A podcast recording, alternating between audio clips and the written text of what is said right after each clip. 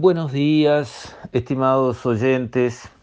Quisiera referirme hoy a las modificaciones legales que la ley de urgencia, la ley de urgente consideración, va a incorporar a normas de seguridad, facilitando el accionar de la policía y el respaldo a la policía, lo cual es muy importante. Si alguien tiene un amigo policía y le pregunta, le va a decir que en los años del Frente Amplio se sintieron desamparados. Pregunten, hay 30.000 policías en el Uruguay, algún amigo alguien debe tener. Pregunten. La policía se sintió desamparada porque no se sentía respaldada en su accionar, que es complicado. Digo, la policía tiene que ir a enfrentar a gente que sí, podrá ser una carmelita descalza, uno en cien, pero en general por algo son delincuentes, porque son delincuentes. Eso quiere decir que gente que tiene una tendencia a ser pesada, en general están armados, muchas veces drogados. Ya cambiaron los valores. Antes los chorros jamás le tiraban a un policía. Nunca atacaban a un policía. Eran códigos. Hoy en día, hoy en día es una marca de importancia, de ascenso social en el mundo del AMPA, decirle yo limpié a un policía, yo le tiré a una patrulla. Ah, mirá vos, ya pasás a ser un señor en el ranking de los zampones, de los criminales, porque te enfrentaste y le tiraste a la policía. Esos códigos cambiaron. La policía tiene que ir de frente a controlar a personas de ese perfil. Lo cual ya implica, primero hay que tener coraje, porque si uno es asustadizo o tiene miedo de enfrentar, no sirve para la policía, evidentemente. La policía tiene que tener coraje, tiene que animarse a ir, porque cuando uno se enfrenta puede pasar cualquier cosa, puede dar y puede recibir. Entonces tiene que tener coraje la policía, tiene que estar bien armada, tiene que estar bien entrenada, tiene que saber lo que tiene que hacer y tiene que estar respaldada. La policía, que junto con el ejército maneja las armas de la nación, desde la constitución para abajo, tiene que estar respaldada.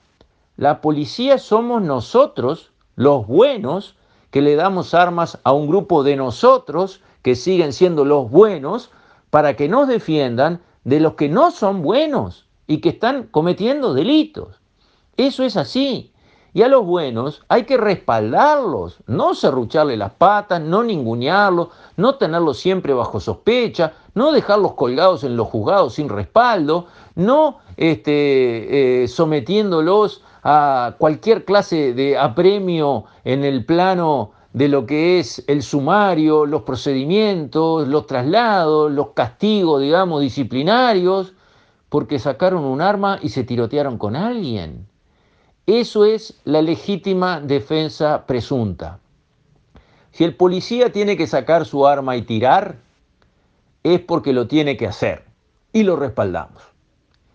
Le damos el beneficio de la prueba. A diferencia de lo que es la situación para todos los demás, donde se supone que es inocente hasta que se prueba lo contrario, acá es al revés el beneficio de la legítima defensa. Si el policía tiró, fue porque necesitó hacerlo y lo respaldamos. Ahora, eso quiere decir, ah, bueno, ahora sí, gatillo fácil, tiren todo lo que quieran, muchachos, este, que acá no pasa nada. No, para nada.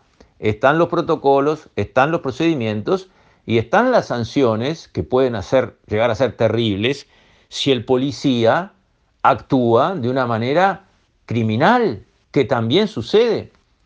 Y al senador Manini Ríos en un programa de televisión le preguntaron, pero ¿y estas normas no pueden generar abusos por parte de algunos policías? Y el senador, la verdad que con hombría de bien, contestó la verdad. Sí, pueden dar lugar a abusos. Y es la verdad, pueden dar lugar a abusos. Ahora, es una posibilidad de que en un caso en 100 suceda un abuso. Se documentará se castigará como corresponde. Si un policía eh, consigue reducir a un delincuente, pero lo pone de rodilla, le pone la pistola en la nuca y le pega un tiro, ese policía va preso por asesinato, no tengan ninguna duda. Y no se salva, pero ni, ni por este, intercesión del presidente de la República. Pero hay que probar que el policía actuó de esa manera criminal. Y lo que dijo el senador Manini es, sí, puede haber algún abuso de parte de los policías, pero lo que es seguro es que ahora hay abusos todo el tiempo de parte de los delincuentes. Tiene razón el senador Manini.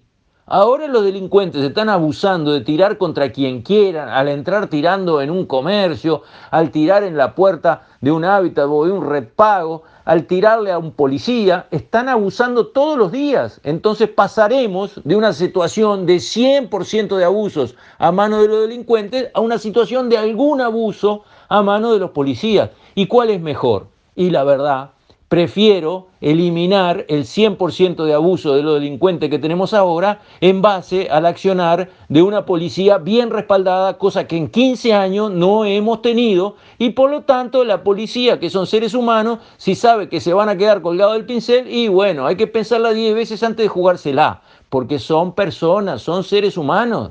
Jugársela ya cuesta y jugársela y quedar en descubierto con la cola al aire cuesta mucho más.